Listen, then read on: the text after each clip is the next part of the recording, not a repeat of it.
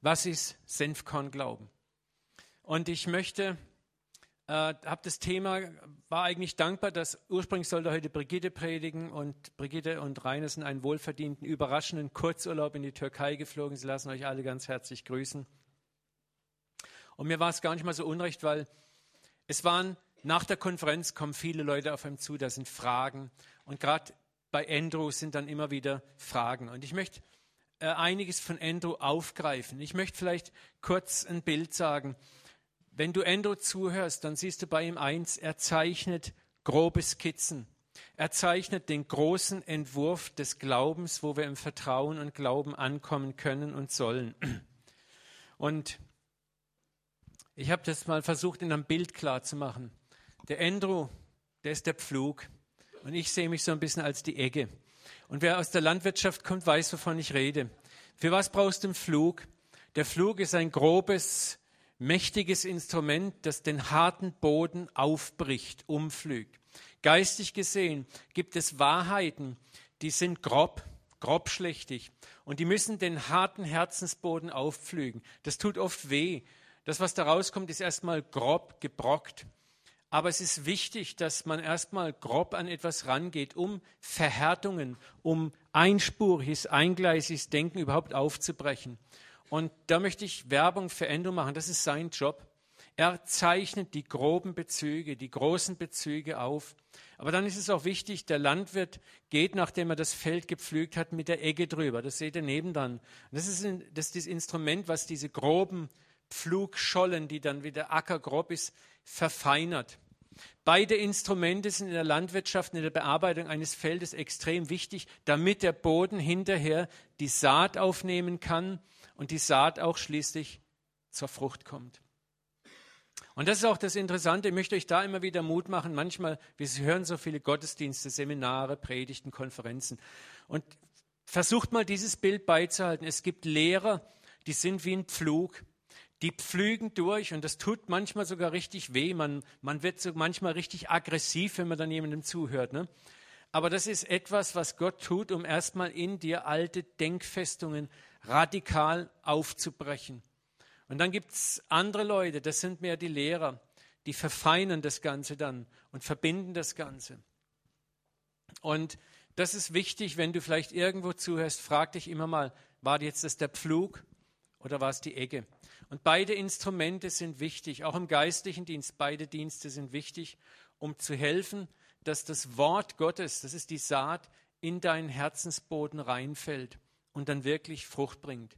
Ohne den Pflug bricht sich das harte Herz nicht auf und ohne die Ecke wird das nicht verfeinert und kommt dann in eine Feinheit hinein, dass es auch wirklich Frucht bringen kann.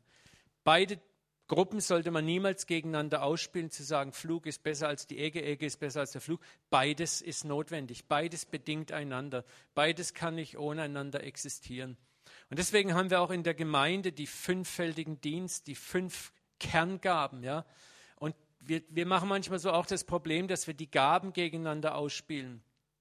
Aber jede Gabe braucht die andere. Jede Gabe bedingt die andere. Jede Gabe muss durch die andere wiederum etwas ausbalanciert und ergänzt werden. Und wir müssen denken, nicht mehr in diesen Bezügen, wenn, dann oder plus das, sondern wir müssen ganzheitlich denken, wir müssen synergisch denken, erkennen, eins bedingt das andere, eins braucht das andere. Und je mehr wir in diese Synergie reinkommen, auch untereinander, umso mehr werden wir voneinander profitieren. Und das Wort Gottes wird zu seiner ganzen Fülle kommen.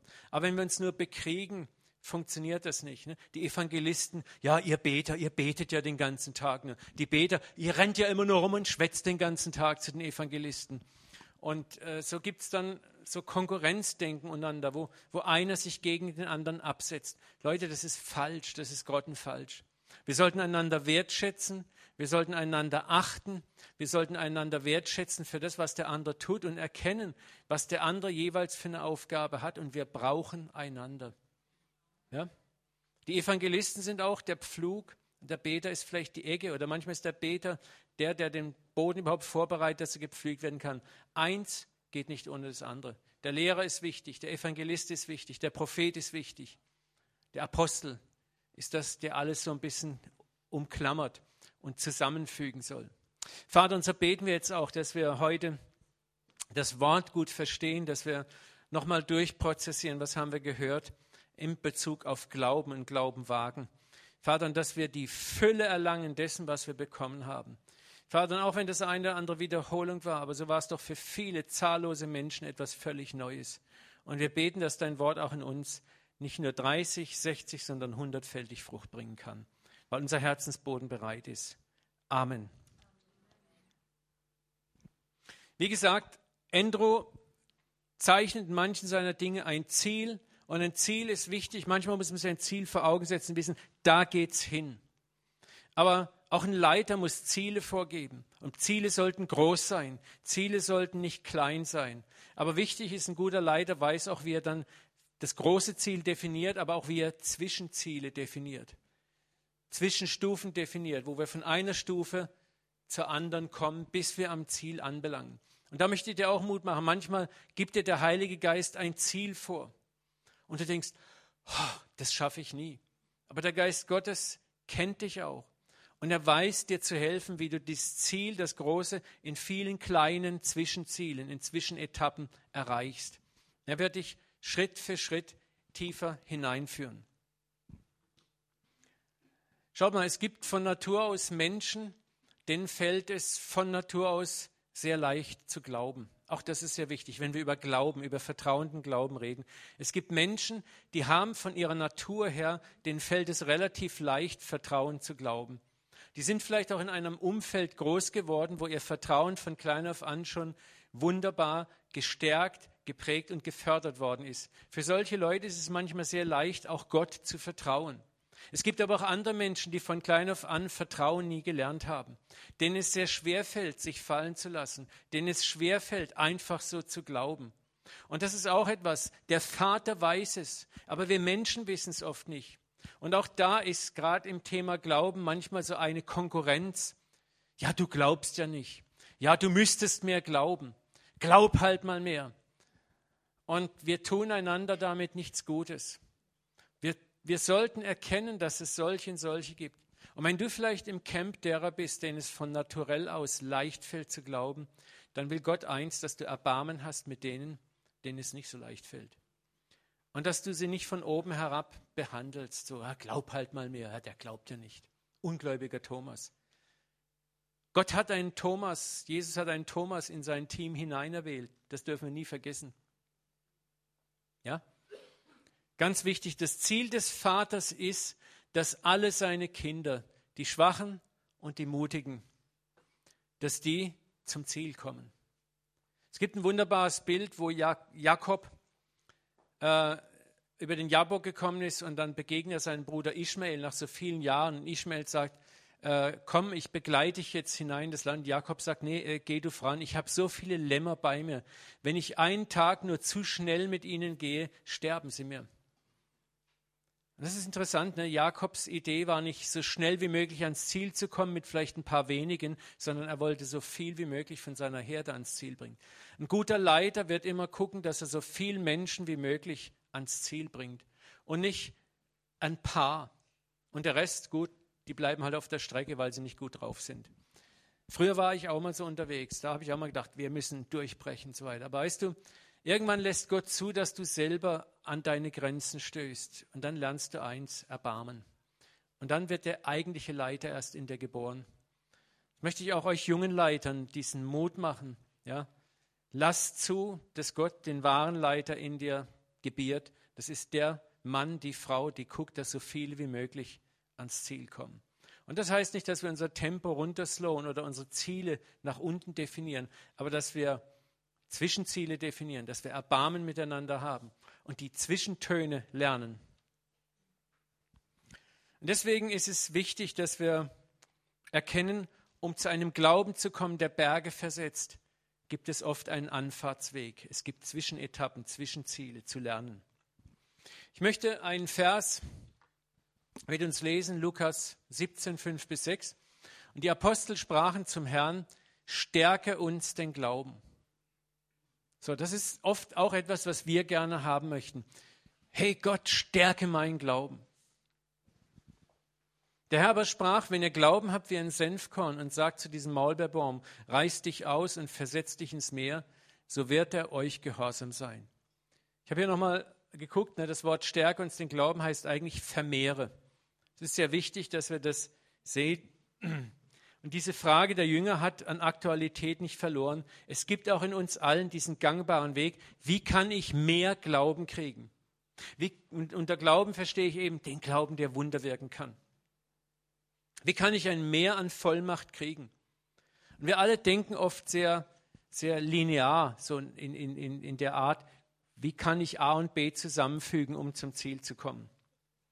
Für mich ist sehr interessant, wenn du diesen Vers aufmerksam liest, beantwortet Jesus diese Frage überhaupt nicht direkt.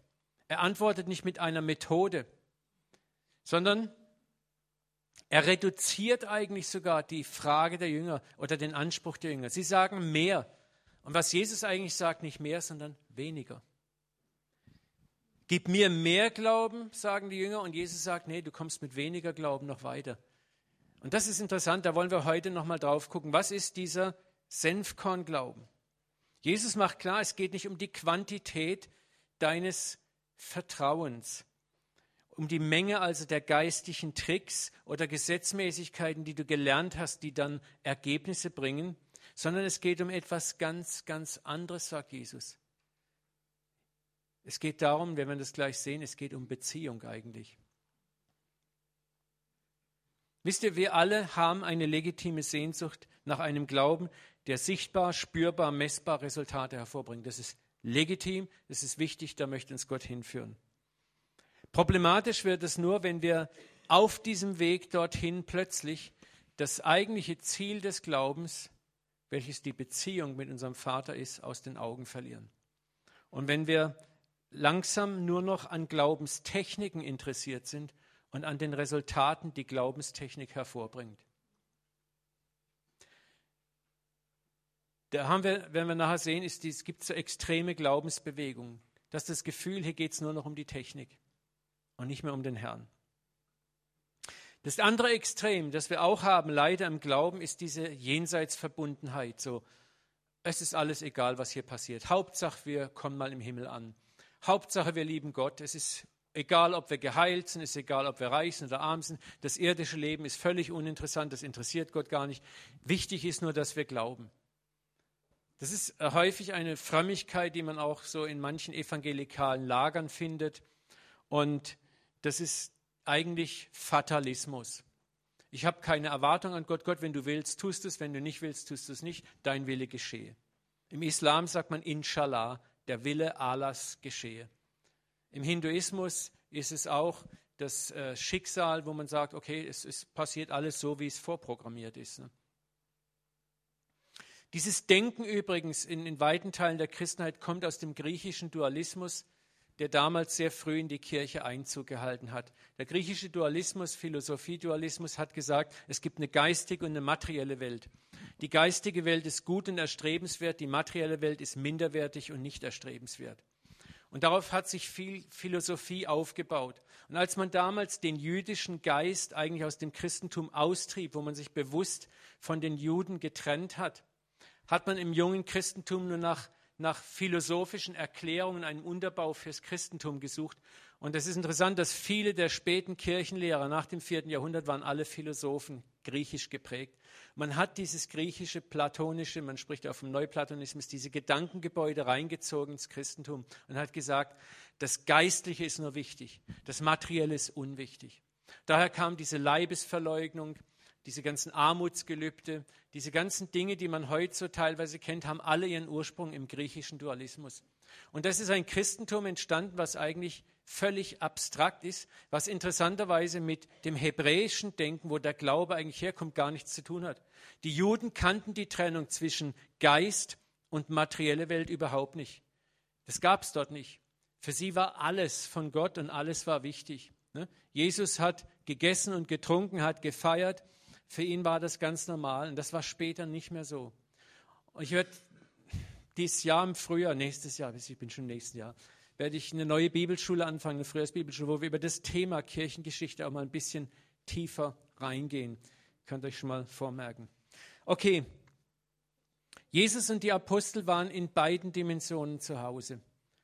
Für sie war der Glaube etwas, das aufs Jenseits gerichtet war, auf den Vater, aber der Glaube war auch etwas, was hier im Jetzt sichtbar sein musste. Ja? So, die Apostel waren da ganz, ganz klar. Jesus sagte, äh, damit ihr seht, dass ich der Sohn Gottes bin. Da, da, da, hat er Wunder getan. Die Apostel haben Wunder getan, um zu zeigen, dass sie mit Gott sind. Es war ganz normal, dass das Materielle und das Überirdische immer miteinander verbunden war und auch sichtbar gemacht wurde.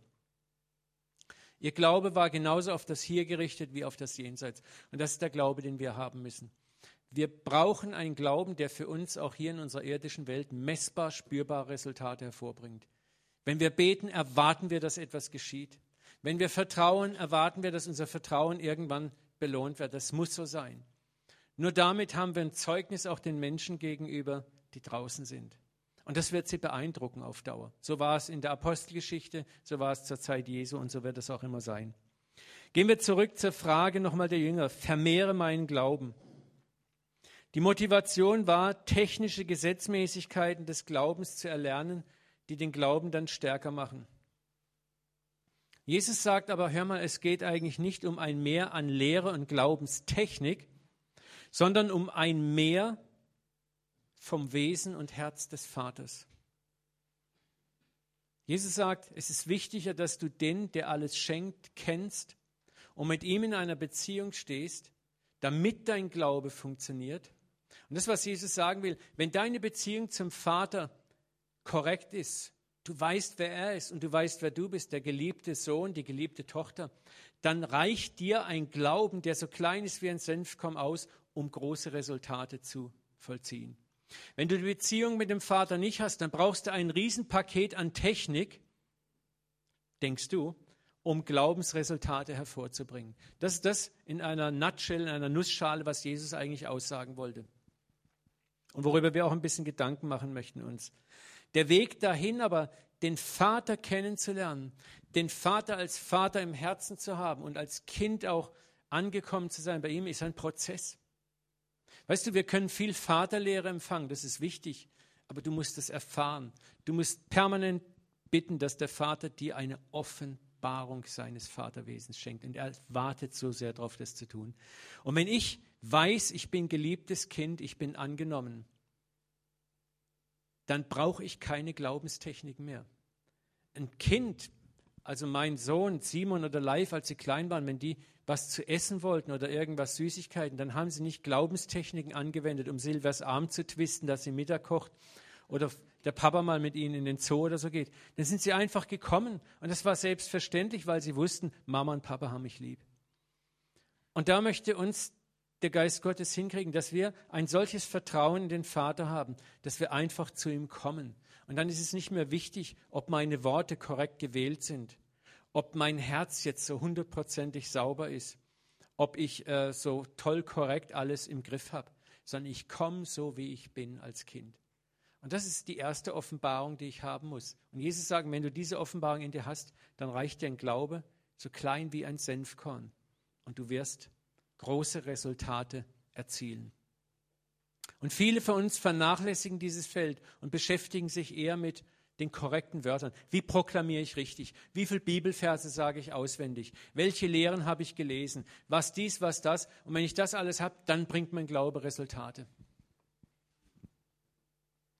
Schauen wir uns das mal kurz an. Ne? Viele suchen nach einer magischen Mixtur.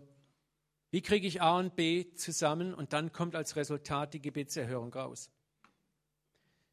Wir haben eine negative Abbildung dieses Glaubens im extremen sogenannten Faith Movement. Vielleicht habt ihr den Begriff schon gehört, das ist die Glaubensbewegung. Das ist eine, eine christliche Bewegung, die in den USA angefangen hat, dort auch sehr stark ist, wo man entdeckt hat, wie wichtig Glauben ist. Und das ist eine gute Bewegung eigentlich. Aber diese Bewegung ist so wie vieles, was im Christentum gut gestartet hat, völlig ins Negative auch entglitten. Wo es dann nur noch darum geht, Proklamiere, proklamiere, proklamiere. Ich zeige das mal kurz hier, da sehen wir es besser. Ne? Proklamiere deinen Erfolg oft genug und er wird kommen. Und viele Leute, ohne es zu merken, lösen sich von der Beziehung zum Vater und meinen, das magische Runterchanten von bestimmten Dingen, die man braucht, bringt dann den Erfolg. Oder auch was, was gern gesagt wird, gib reichlich Opfer und du hast eine finanzielle Ernte. Das ist richtig. Aber ich kann das Ganze loslösen von einer Beziehung. Und dann gebe ich Geld nur noch ins Opfer, um letzten Endes mit Gott einen Deal zu machen. Gott, ich gebe 20 Euro und du gibst mir 40 raus. Und es gibt eine Menge Prediger, die dir genau das eigentlich präsentieren. Wisst ihr, und da ist so wichtig, dass wir fein hinhören und auch erkennen, wo gebe ich aus Liebe zu meinem Vater, weil ich weiß, hey Papa, du baust dein Reich mit Finanzen und ich möchte einen Anteil daran geben. Und ich möchte auch dann geben, wenn ich es vielleicht gar nicht kann, weil ich glaube, dass du mir helfen kannst. Oder ist das Ganze nur ein Deal? Okay, der hat gesagt, wenn ich was gebe, dann kriege ich es zehnfach zurück. Das hört sich gut an. Ich investiere mal. Und das ist der falsche Weg. Ja, oder hier lese das neueste Erfolgsbuch über die drei Schritte zum Durchbruch und du brichst durch. Ne? So, wenn du mein Buch gelesen hast, wenn du diese Lehre, wenn du da, da, da, da, da. Und dann ballern wir uns den Kopf mit noch einer Lehre, noch einer Lehre zu. Und ich habe so viele frustrierte Leute schon auch in der Seelsorge gehabt, die dann sagen, ja, ich habe doch das und das gemacht und ich habe dies gemacht. Und da gehört auch die Kategorie rein, dass manche Leute sagen, aber ich habe es genau gemacht, wie Endo sagt. Und, und hey, und dann merkst du, das ist nicht, was Endo lehrt, aber die Leute schnappen sich das dann so und ziehen sich das so rein. Bitte, versteht mich nicht falsch, all diese Dinge haben einen ganz wichtigen und realen Hintergrund. Wenn du dauernd in deinem Leben nur negativ über dich sprichst, kommst du in einen negativen Modus rein, das ist klar. Wenn du immer nur an dich denkst, mein Geld, mir, meins, mich, dann darfst du dich nicht wundern, wenn vielleicht irgendwann eine Ernte ausbleibt. Wenn du natürlich auch gar nichts liest, auch dein, dein Kopf vielleicht nur mit Müll zuballerst ne, und nicht guter Literatur, dann wirst du auch daraus eine Frucht ernten. Ich hoffe, ihr habt verstanden, was ich sagen möchte. Das sind immer zwei Extreme, in denen wir zu Hause sein könnten. Wie gesagt, viele haben aber proklamiert und gesät und alle Erfolgsbücher verschlungen und doch nichts geerntet, weil ihr Motiv falsch war weil es nicht um Beziehung geht, sondern nur um Technik geht. Weil sie nur auf eine Vermehrung der technischen Glaubensseite aus waren und sich so selbst oft auch in eine Werkgerechtigkeit hineinmanövriert haben, die der Vater gar nicht will. Ich möchte etwas sagen, diese Art von Glauben kann gnadenlos werden, wenn sie nicht durch Gnade und Güte ausbalanciert wird. Ich möchte euch ein paar praktische Beispiele bringen dazu. Nehmen wir mal das Thema Bekenntnisse.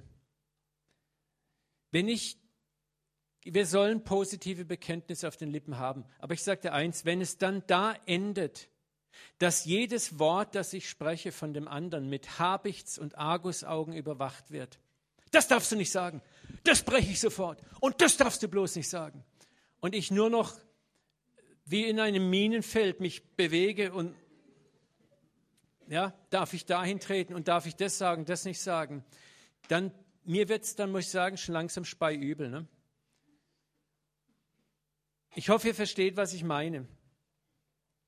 Wenn ich mich da weiter gefangen lasse, komme ich in ein Gefängnis der Angst, wo ich anfange, eine Sprache zu sprechen, die eigentlich gar nicht mehr meine ist.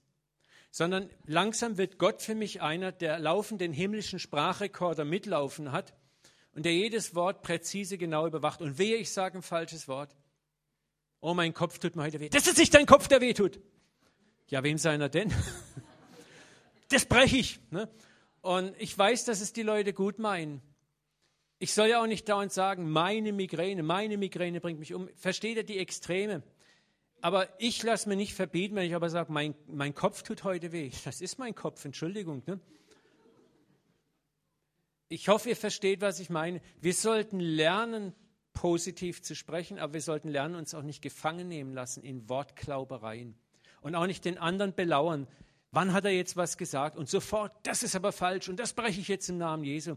Und wir kommen in ein Gefängnis rein, wo wir am Schluss nicht mehr aufrichtig sind, wo wir am Schluss nur noch formell irgendetwas daherplappern und am Schluss so eine Art Sekte sind, wo wir womöglich noch einen allgemeinen Sprachgebrauch haben, wo manche Wörter gar nicht mehr vorkommen. Und ich existiere ja auch gar nicht mehr, weil mich gibt es doch gar nicht. Ne? Gott ist kein Buchhalter, der über jedes Wort genau Buch führt. Gott ist ein gütiger Vater und wenn du zum Beispiel äh, in einer Weise lebst, dass du permanent negativ über dich sprichst, dann wird Gott dir auch jemand schicken. Und ich möchte auch dir Mut machen, wenn du das vielleicht bei einem Menschen bemerkst, dann weis ihn in Liebe zurecht. Und nicht mit einer rechthaberischen, polizeimäßigen Art. Das breche ich. Das darfst du nicht sagen. Sondern wo man einfach sagt, du pass mal auf, ist dir schon mal aufgefallen, dass du eigentlich sehr, sehr stark immer sehr, sehr negativ über dich redest. Ne? Ich muss nicht jedes Mal, wenn einer sagt, oh, meine Kopfschmerzen, dann muss ich nicht so was, ah, das darfst du gar nicht sagen. Ne? Wenn mir auffällt, dass er dauernd negativ redet, dann gehe ich mal hin und sage, du, pass mal auf, können wir mal miteinander reden. Mir fällt auf, dass du in einer sehr negativen Weise über dich selber sprichst. Und dann erläutere ich gütig, freundlich mal das und erkläre auch, was das psychologisch anrichtet auch. Ne? Und dann wirst du jemand äh, berühren im Herzen und der wird dir auch zuhören und er wird es auch verstehen. Aber wenn du mit dieser Buchhalternatur dahin kommst, dann nehmen wir uns selber irgendwann gefangen. Und wir, wir, wenn, bevor wir einen Satz sagen, überlegen wir zehnmal, darf ich das jetzt so auch sagen? Und wenn der, oh, da muss ich, am besten halte ich da ganz meinen Mund, wenn der auftaucht. Ne? Freunde, diese Atmosphäre, die hat Gott nicht vorgesehen. Das ist nicht Glauben. Damit landen wir nur in einem anderen Gefängnis. Dieser Glaube kann gnadenlos werden wenn wir nicht Gnade üben. Ich hoffe, ihr versteht mich. Dasselbe gilt für Zweifel. Manche meinen, oder es wird auch gelehrt, wenn du Zweifel hast, kann Gott dich auf gar keinen Fall erhören. Du musst glauben. Aber was passiert denn, wenn, wenn ich dieses Bild in mir habe? Ich arbeite also noch härter, dass ich keinen Zweifel habe.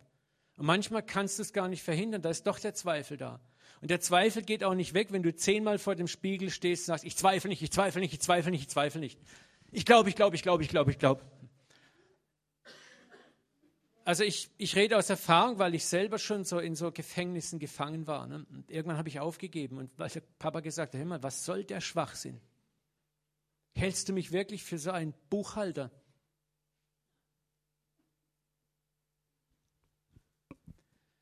Schaut mal, Thomas war ein Zweifler. Er war kein Berufszweifler. Er war ein Mann, dem das Glauben nicht so leicht gefallen ist. Aber er war auf keinen Fall jemand, den Gott nicht erwählt hat. Jesus sagt, du auch, Thomas, gehörst in mein Team. Und Jesus ging liebevoll mit ihm um, als er sagte, klicken wir es mal kurz durch, das wollte ich eigentlich am Schluss bringen, aber jetzt ziehen wir es ein bisschen vor. Hier. Thomas, der auch Zwilling genannt wurde, einer der zwölf, war nicht dabei, als Jesus zu den Jüngern gekommen war. Die anderen erzählten ihm, wir haben den Herrn gesehen. Dann kennst du es, oh, ich habe das und das erlebt. Und dann ist er einer in deiner Gruppe, der sagt, ja, wer weiß. Und er sagt, erst muss ich seine Nagelwunden sehen, sie mit meinen Fingern berühren, meine Hand in seine durchbohrte Seite legen. Vorher glaube ich das keinesfalls. Man könnte sagen, du bist draußen, Thomas, so eine Niete wie dich brauchen wir hier nicht. Wir sind jetzt im Zeitalter des Glaubens. Ne? Aber was passiert? An jenem Abend kommt Jesus in den Raum rein und er sagt, Thomas, leg deinen Finger hier auf meine Stelle. Sieh dir meine Hände an, gib deine Hand her, leg sie in meine Seite und sei nicht ungläubig, sondern glaube. Ich finde das Bild so krass. Ne? Der bohrt da wohl bis zur Leber rein in der Wunde. Die haben halt schon Ideen gehabt im Mittelalter, ne? medizinisch. Mein Herr und mein Gott gab Thomas zur Antwort. Und Jesus sagt, du glaubst, weil du mich gesehen hast. Und es kommt hier, weißt du, wenn du das liest, das ist nicht so was Bösartiges, sondern es ist eher was Liebevolles. Jesus hat Geduld mit ihm. Und er sagt aber auch ganz klar, aber glücklich sind die zu nennen, die nicht sehen und doch glauben können. Wisst ihr, und da haben wir wieder das Ziel, was ich vorhin gesagt habe am Anfang. Andrew definiert das Ziel. Das hört sich manchmal hart an. Aber das ist das Ziel. Das Ziel ist, dass auch ein Thomas dahin kommt. Zu sehen, äh, nicht zu sehen und doch glauben zu können. Freunde, und wenn ihr stark seid im Glauben, dann sollte es unser Ziel sein, wie Jesus auch, die, die vielleicht schwach sind im Glauben, im Vertrauen, in Liebe, in Güte, in Geduld und in Sanftmut dahin zu führen, dass sie auch glauben können, ohne zu sehen. Und für manche ist das eben ein Weg, den sie brauchen bis dahin. Und wir dürfen da nicht unbarmherzig sein, sonst wird Gott ganz schnell mal deinen eigenen scheinbaren Glauben brechen und dich an einen Punkt bringen, wo du merkst, dass du auch nicht vollkommen bist.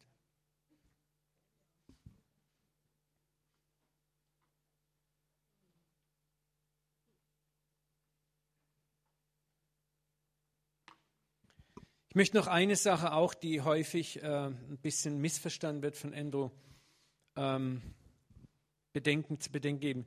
Andrew sagt zum Beispiel, wenn du einmal gebetet hast für eine Sache, brauchst du nicht mehr beten, dann dankst du nur noch. Ne? Wenn du dann noch weiter betest, ist es Unglauben. Ich habe mit Andrew schon vor zwei Jahren darüber ein intensives Gespräch gehabt, weil ich glaube, dass es nicht so ist. Ja. Ich glaube auch, dass er etwas anderes meint. Wir haben uns super ausgetauscht darüber. Und ich stimme dahin überein, wenn ich zum Beispiel bete, sagen wir mal, ich brauche ein neues Auto. Und ich bete dauernd zu Gott, aber mein Gefühl, mein Herzensinnerstes zu beten ist folgendes. Ich denke, Gott ist schwerhörig. Ich denke, Gott ist hartherzig. Ich denke, Gott will von mir, dass ich mindestens 40 Mal bete, bis er mich erhört. Dann ist das eine falsche Form zu beten. Da stimme ich voll überein. Das ist, wenn du so aus diesen Motiven betest, dann stimmt was nicht. Aber es gibt eine andere Form zu beten, mehrfach zu beten. Und das hat zum einen damit zu tun, und ich will auch gar nicht zu tief reingehen, das ist, wir leben in einer unsichtbaren Welt, in der es den Widersacher Gottes gibt und Gott gibt. Ich möchte euch ermutigen, lest mal die oder hört euch mal die Serie an, die verborgene Dimension des Gebetes von mir. Da gehe ich sehr intensiv darauf ein. Die kannst du auch im Internet gratis runterladen oder im Shop kaufen.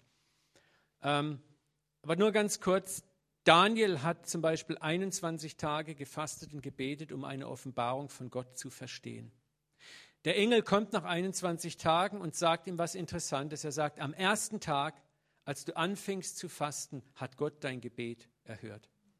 So wäre ich jetzt Daniel, würde ich sagen, hey, hey, cool, cool, warum bist du da nicht gleich gekommen und lässt mich 21 Tage fasten?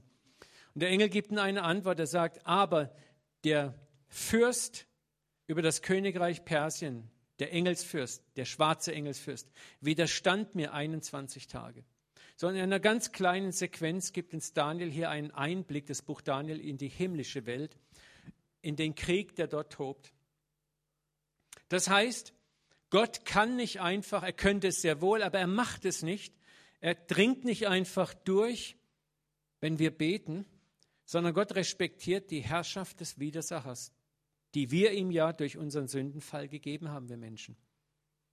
Und Gott penetriert diesen Schirm der Dunkelheit nicht einfach. Er könnte das tun, das wäre kein Problem für ihn. Aber Gott ist ein Gott der Ordnungen. Er respektiert Ordnung. Und wisst ihr, worauf Gott wartet? Das ist jetzt das Krasse. Gott wartet darauf, dass wir von unten her in diesem Schirm aktiv werden. Und der Teufel hat ein legitimes Recht zu sagen, wenn ich Glauben sehe bei jemandem, dann habe ich zu weichen. Und Glaube hat Werke. Und jetzt kommt unser Gebet rein. Wenn mein Gebet mehrfach aus einer anderen Motivation kommt, das heißt, ich bete, weil ich dem Widersacher zeigen möchte, ich meine es ernst. Ich stehe zu meiner Forderung, ich stehe zu meiner Forderung, ich stehe zu meiner Forderung. Irgendwann kann er nicht mehr standhalten. Wisst ihr, wenn wir mehrfach beten, wir beten nicht gegen Gott, das ist das Wichtige. Wir beten nicht, um das Herz Gottes weich zu machen. Das Herz Gottes ist uns schon vollkommen zugewandt. Deswegen ist es so wichtig, das Vaterherz zu verstehen. Aber wir beten mit Gott eigentlich gegen den Widersacher und sagen so, und ich baue dieses Maß an Glauben auf, das schließlich den Durchbruch bringt. Und dafür gibt es ganz viele biblische Beispiele. Ich kann sie heute Morgen von der Zeit her nicht aufhören, aber hör dir nochmal diese Message an, die verborgene Dimension des Gebetes und auch vielleicht die CD-Reihe Gott der Ordnungen. Schauen wir mal zwei Verse an. 1. Thessalonicher 1, 2. Was sagt Paulus dort? Wir danken Gott alle Zeit für euch alle und gedenken euer im Gebet ohne Unterlass. Also Paulus hat auch für Design ohne Unterlass gebetet. Man könnte auch sagen, hey Paulus, es reicht, wenn du einmal betest. Er hat ohne Unterlass für die Christen gebetet, die ihm anvertraut waren. 2. Timotheus 1,3 Ich danke Gott, welchem ich von Voreltern her mit reinem Gewissen diene, wie ich unablässig deiner, Timotheus, gedenke in meinen Gebeten Tag und Nacht. Er trägt seinen Zison Timotheus Tag und Nacht im Gebet vor Gott hin. Man könnte sagen, hey, Paulus, es reicht einmal zu beten und dann ist gut. So, die Frage ist, in welchem Geist beten wir? Ne? Ist es der Geist der Liebe? Ist es das Verstehen, der Vater hat uns lieb, ich muss den Vater mit meinen Gebeten nicht weich kochen? Wenn das so ist, dann bete ich falsch und dann stimme ich mit Andrew voll überein. Und das andere, eine andere Dimension ist auch noch die, manchmal erlaubt Gott auch, dass wir mehrfach beten, weil wir selber Glauben manifestieren müssen. Ich habe es oft erlebt, ich kriege eine Sache in mein Herz, für die ich beten soll. Ich bin mir unsicher, aber ich fange an zu beten. Und was ich da manchmal beobachte, ist, dass mit jedem Gebet wird mein Glaube stärker, meine Zuversicht stärker. Und ich habe auch schon erlebt, dass ich manchmal an einen Punkt komme, wo ich spüre, jetzt bin ich durch. Es ist passiert. Und dann kann ich danken. Aber das ist auch manchmal, bei einem geht es vielleicht beim ersten Mal, aber der andere braucht eine gewisse Zeit. Keiner von uns gleicht dem anderen. Und das ist mir so wichtig, dass wir auch das berücksichtigen und so in der Fürbitte miteinander unterwegs sind. Nochmals, es geht nicht darum, Werke, die Glaubenzeichen in Frage zu stellen. Es geht nicht darum, Endos Lehre in Frage zu stellen. Es geht darum, nachdem der Pflug die Scholle aufgerissen hat, nun mit der Ecke drüber zu gehen und das Ganze weich zu machen. Jesus sagt, wenn euer Glaube nur groß ist wie ein Senfkorn, wird er große Werke tun. Lasst mich uns euch ein Beispiel zeigen von Senfkorn-Glauben im Einsatz. Dass dieser Mann, er kommt zu Jesus und er schreit und, und er weint und er sagt, mein Sohn ist besetzt von einem Dämon, ich habe schon meine Jünger, deine Jünger gebeten, ihn auszutreiben, aber sie konnten nichts tun. Wenn du etwas tun kannst, dann bitte hilf. Und jetzt sagt Jesus zu ihm, wenn du könntest glauben, wenn du vertrauen könntest, alle Dinge sind möglich dem, der vertrauen kann. So, das ist jetzt auch nicht so ein bösartiger Vorwurf, sondern Jesus malt hier wieder mal das große Ziel vor Augen. Sagt, weißt du, das Ziel ist, wenn du vertrauen kannst. Weißt du, aber vertrauen kannst du nur, wenn du Beziehung hast zu jemandem. Du kannst mir nur vertrauen, wenn du mit mir in eine Beziehung eintrittst, mich kennenlernst. Dem Vater kannst du nur vertrauen, wenn du mit ihm in eine Beziehung eintrittst. Das war die Not der Menschen, ist die Not auch vieler Christen heute. Sie haben keine echte Beziehung zu Gott. Sie haben eher so eine Boss-untergebener Beziehung. Und das ist das nicht, was der Vater will. Der Vater will, dass wir eine Vater-Kind-Beziehung haben. Alsbald schrie des Kindes Vater mit Tränen und sprach, ich glaube, lieber Herr, hilf meinem Unglauben. Und was macht Jesus? Er heilt den Jungen. Und das ist Senfkornglauben. Das ist eigentlich, es ist eigentlich so vollkommen paradox. Jesus macht diesem Mann zunächst mal möglich, was er tun kann, wenn er vertrauen kann. Aber es ist eine liebevolle Unterweisung. Und wir sehen, dieser Mann hat jetzt keine Glaubenstechnik korrekt angewendet. Er schreit einfach aus der Not seines Herzens. Und er ist ehrlich. Und da kommen wir zu einem Punkt, der so wichtig ist. Sei bitte ehrlich vor Gott. Und das vermisse ich manchmal dann bei diesen Proklamationsmarathon-Weltmeistern. Ne?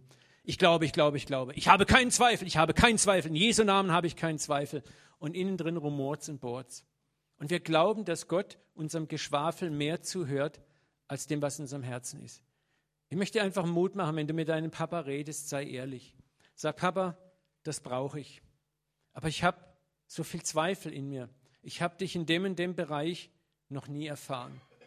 Ich bete momentan für eine relativ große Sache für mich persönlich.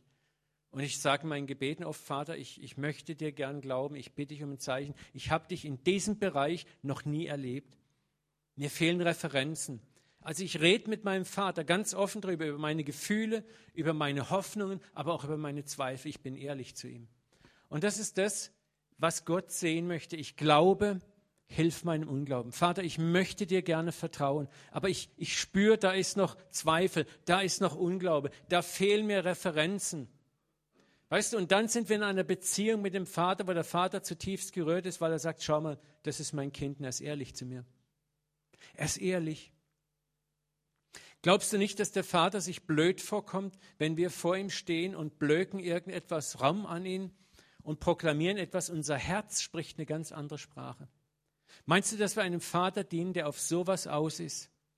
Aber das ist die Gefahr, wenn wir nicht aufpassen, in die wir hineingleiten können. Wo wir dann nur noch Worte machen und Worte formen, die zwar politisch korrekt sind, aber Gott, der alles sieht, keine Bedeutung für ihn haben. Guck mal, David sagt in einem Psalm, jedes Wort, auch das ich noch nicht gesprochen habe, ist vor dir. Du umgibst mich von allen Seiten. Und damit ist ja ganz klar, da ist nichts, was du verbergen kannst. Hör mal, Gott sieht dich. Und ich finde, ich liebe das einfach. Ich glaube, hilf meinem Unglauben. Und Jesus antwortet sofort. Auch das ist Senfkornglaube. Das heißt nicht, dass wir dort stehen bleiben müssen. Aber dort fangen wir an. Und von dort aus gehen wir langsam Schritt für Schritt weiter auf das liebende Herz des Vaters zu. Ja, wir entwickeln uns jetzt und mehr und mehr werden wir kühner und kommen dorthin, wo Jesus sagt, wenn du könntest vertrauen. Vertrauen ist ein Prozess.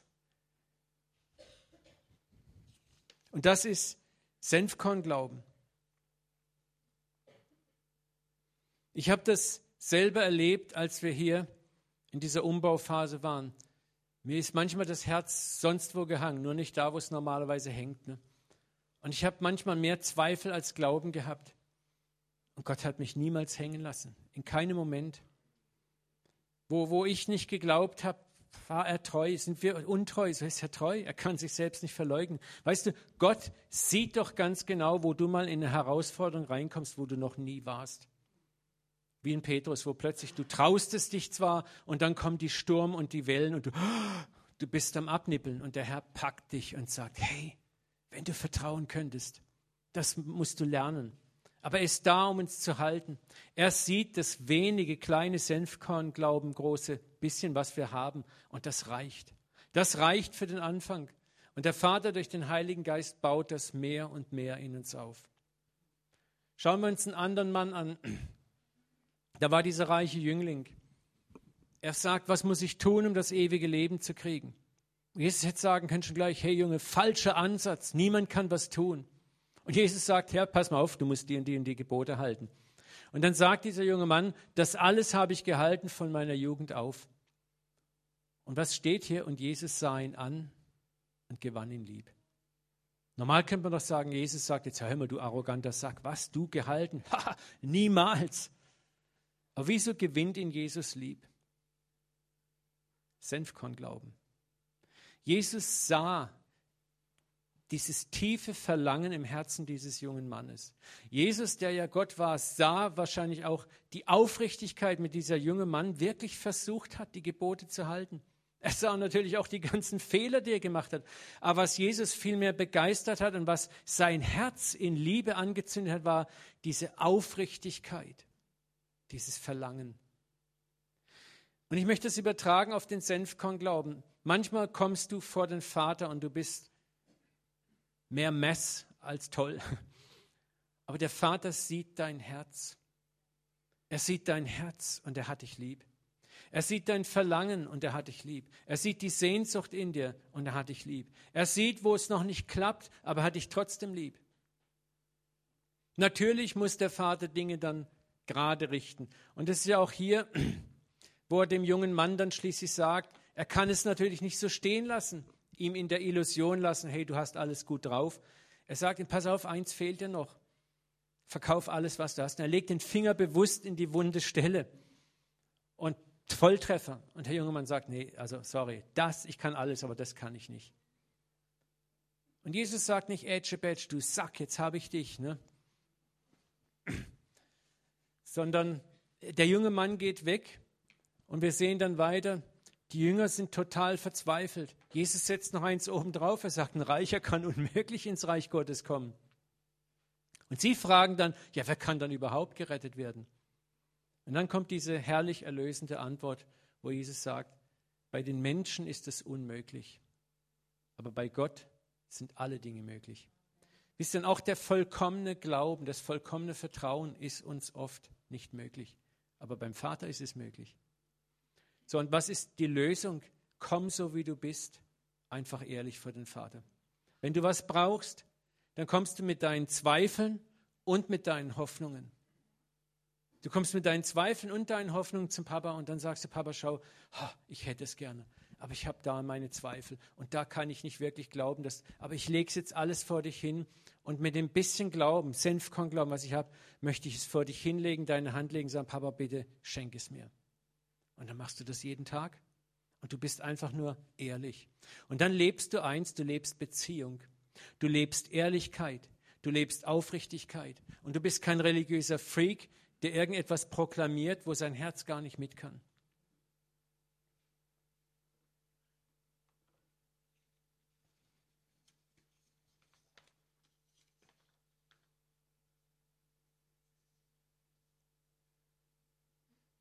Unser Proklamieren kann manchmal nicht mehr funktionieren. Unser kühnes Bekennen kann manchmal ein hohles, leeres Wort sein. Und das ist der Moment, wo Gnade ins Spiel kommt. Wir alle, auch die Starken unter uns, kommen an Ecken und Kanten, wo du merkst, du hast kein Wechselgeld mehr in der Tasche, kein frommes. Wo du merkst, du hast keine religiöse Power mehr in der Tasche. Wo du merkst, dass dein ach so toller Glaube, den du meinst zu haben, nicht mehr da ist. Und spätestens da ist es nicht etwas, wo Gott lacht über dich, sondern wo er sagt, jetzt ist der Moment, wo ich dir zeigen werde, dass auch du Gnade brauchst und dass ich dir Gnade gebe. Ich war zweimal an diesen Kanten gestanden und es hat mich völlig verändert in meinem Innern. Und ich weiß heute, dass das Gottes Absicht ist, dass wir barmherzig und gütig werden. Viele Christen laufen in diesem Laufrad. Proklamier das Wort noch mehr. Mach dies und dies mehr. Denk noch positiver, gebt noch mehr Opfer, lest das neue Erfolgsbuch. Freunde, diese Dinge sind nicht falsch. Aber wenn wir sie aus einer falschen Ecke heraus tun, dann landen wir in einem Gefängnis der Gesetzlichkeit, der Glaubensgesetzlichkeit, die nur Tod bringt. Aber wenn wir stattdessen aus Beziehung heraus handeln, dann werden wir aus einer Beziehung heraus auch diese Dinge mit einer ganz anderen Weise tun. Dann gebe ich aus Liebe. Ich proklamiere, weil es langsam meine Natur wird. Ich verachte aber nicht den anderen, der noch nicht so weit ist. Und ich lege auch kein Joch auf ihn, das er nicht halten kann. Und ich lese vielleicht auch Bücher oder gute äh, äh, Sachen nicht mehr, um eine Technik zu lernen, sondern einfach, weil ich mehr über meinen Vater lernen möchte. Und ich kann auch unterscheiden, wo habe ich nur noch ein Technikbuch in der Hand oder wo ist ein Buch, das auch auf Beziehung Wert legt.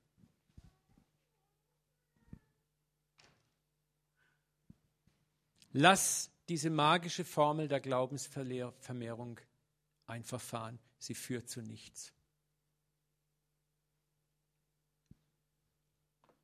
Ich möchte abschließen mit zwei Versen, einmal Lukas 22, 31. Und das ist so schön. Simon, Simon, der Satan hat euch haben wollen, um euch durchzusieben wie den Weizen. Ich aber habe für dich gebetet, dass du deinen Glauben nicht verlierst. Petrus war so ein Typ, er hat gedacht, er hat alles drauf. Er ist der Freak, er ist der Beste von allen Zwölfen. Und Jesus muss ihm sagen, Junge, da ist eine Bruchstelle in dir, eine Bruchkante, die kennst du noch gar nicht. Da ist eine Sollbruchstelle, die wird brechen. Heute Nacht werdet ihr mich alle verraten. Hör, ich nicht. Die anderen Loser, aber ich nicht. Das war Petrus seine Meinung. Und das war nicht mal böse. Er war der Überzeugung. Er hatte auch ein gutes Herz. Aber er, er wollte das nicht wahrhaben. Wisst ihr, viele von uns wollen nicht wahrhaben, dass in uns ein Abgrund geht. Und manchmal muss der Gott deinen Abgrund erst zeigen. Aber dann kommt diese, diese Gnade, die wir alle haben. Jesus sagt auch zu dir heute Morgen, ich habe für dich, mein Kind, für jeden hier im Raum gebetet, dass dein Vertrauen nicht aufhört. Vielleicht bist du gerade in einer massiven, schwierigen Lage, in einer Entscheidung, wo du Entscheidungen treffen möchtest. Und ich rufe dir heute Morgen zu, dein Vater sagte, ich habe für dich, mein Kind, gebetet, dass dein Glaube nicht aufhört. Vielleicht zweifelst du gerade an Gott und seiner Güte. Und der Vater sagt, ich habe für dich gebetet, dass dein Glaube nicht aufhört. Und jetzt kommt die Verheißung, warum du vielleicht auch gerade in so Krisen reinstolperst. Wenn du also später umgekehrt und zurechtgekommen bist, stärke den Glauben deiner Brüder. Wisst ihr, nur zerbrochene Menschen, die durch Zerbruch durch sind, durch die Gnade des Vaters aufgehoben worden sind, sind Menschen, die andere Menschen stärken können, die ihnen wirklich stärken können. Wenn du auf jemanden triffst, der zerbrochen ist, der am Boden liegt, der nicht weiter weiß, dann hilft es ihm in der Regel nicht, dass du sagst, weißt du, ich verstehe gar nicht, was du hast. Sowas wie dir ist mir noch nie passiert. Ich gebe dir jetzt mal mein Erfolgsrezept und mach es genauso wie ich und dann wird alles gut. Ne? Habt ihr vielleicht schon mal erlebt, solche Typen? Ne? Da sagst du Danke, danke fürs Gespräch. Ne? Aber was willst du in dem Moment? Du hättest gern, dass dich vielleicht jemand den Arm nimmt, von dem du weißt, der ist ein paar Lichtjahre weiter als du, aber der zu dir sagt, pass auf, mein Freund, sei getröstet. Genau da, wo du jetzt bist, bin ich auch schon dreimal sogar gehangen. Aber der Vater in seiner Liebe hat mich durchgetragen. Das baut auf. Und dann kommst du und sagst, dann kannst du richtig ah, spüren. Und das ist der Moment, wo wir Väter und Mütter im Glauben werden. Wo wir Väter und Mütter im Glauben werden. Das ist das, was unser Leib so braucht. Väter und Mütter, die Erbarmen haben. Die den anderen nicht niedermachen mit schlauen Ratschlägen, sondern ihn aufheben, sagen, pass auf, da bin ich selber. Ich bin sogar dreimal hingefallen. Aber Gott in seiner Liebe hat mich durchgetragen. Es gibt einen Weg raus und du wirst es schaffen. Und das ist das, was Jesus, diesen Auftrag hat Jesus eigentlich dem Petrus gegeben, wenn du dann zurechtgekommen bist. Wenn du deine Dinge durchprozessiert hast, mit dir selber klargekommen bist, dann wirst du die Fähigkeit haben, deine Brüder wirklich zu stärken. Jetzt bist du nur ein arrogantes Arschloch.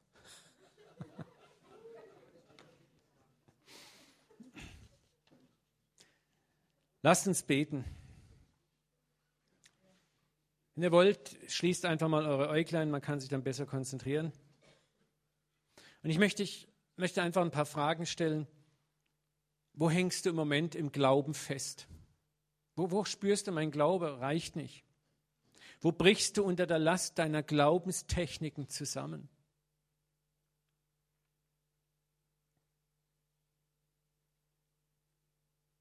Ich möchte heute Morgen zusprechen im Gebet im Namen Jesu. Hör auf, dich zu verstellen vor deinem Vater. Sei du selbst. Hör auf, dich besser und akzeptabler zu machen, indem du sagst, ich muss noch mehr Bibel lesen, noch mehr Bücher lesen, noch mehr dies, noch mehr das, noch mehr jenes tun.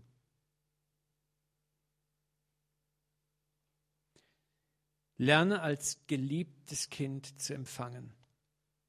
Auch da, wenn du selber noch gar nicht alles auf der Reihe hast. Es fällt uns manchmal so schwer, eine Gabe anzunehmen, für die wir uns nicht für würdig halten. Aber du wirst nie so würdig sein, dass du etwas von Gott verdienst. Es ist immer Gnade, es wird immer Gnade bleiben. Und der Vater liebt es, Gnade zu geben.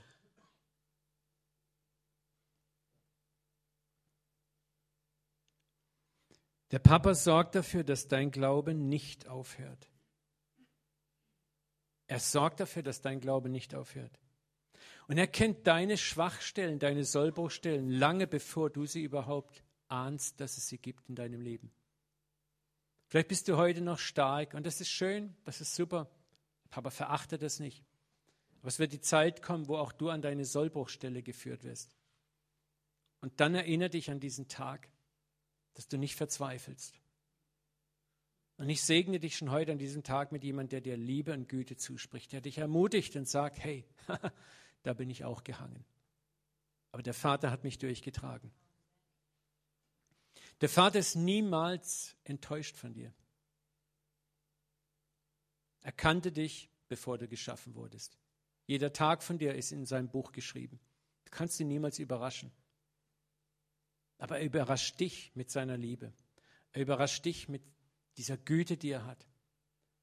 Vater, und ich bete, dass du uns jetzt alle segnest, dass wir diese Güte und dieses Erbarmen auch den Menschen geben, die uns umgeben, Vater.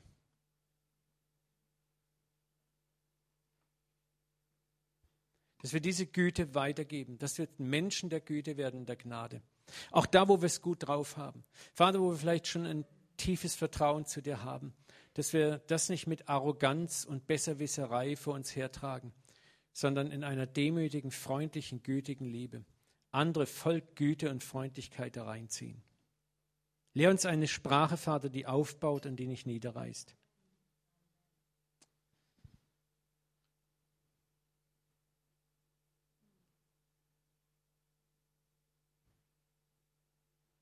Und Jesus sagt, mein Joch ist sanft und meine Last ist leicht. Mein Joch ist sanft und meine Last ist leicht. Er ist nicht der Herr, der uns ein schweres Glaubensjoch auf die Schultern legt, unter dem wir eigentlich mehr zusammenbrechen als nach vorne gehen. Ein Joch ist ein Instrument, das uns hilft, schwere Lasten mit Leichtigkeit zu ziehen. Vater, und so danken wir dir, dass du uns zusammengespannt hast mit dir unter einem Joch, dass du es bist, der zieht, dass du es bist, der zieht und nicht wir, und dass wir einfach neben dir herlaufen dürfen das ist so eine Gnade. Und ich bete, dass du jetzt dieses Wort segnest, Vater, dass wir ein freudiges Herz empfangen daraus und dass wir mutig all das umsetzen, was wir in dieser Konferenz gelernt haben. In Jesu Namen. Amen. Amen. Amen.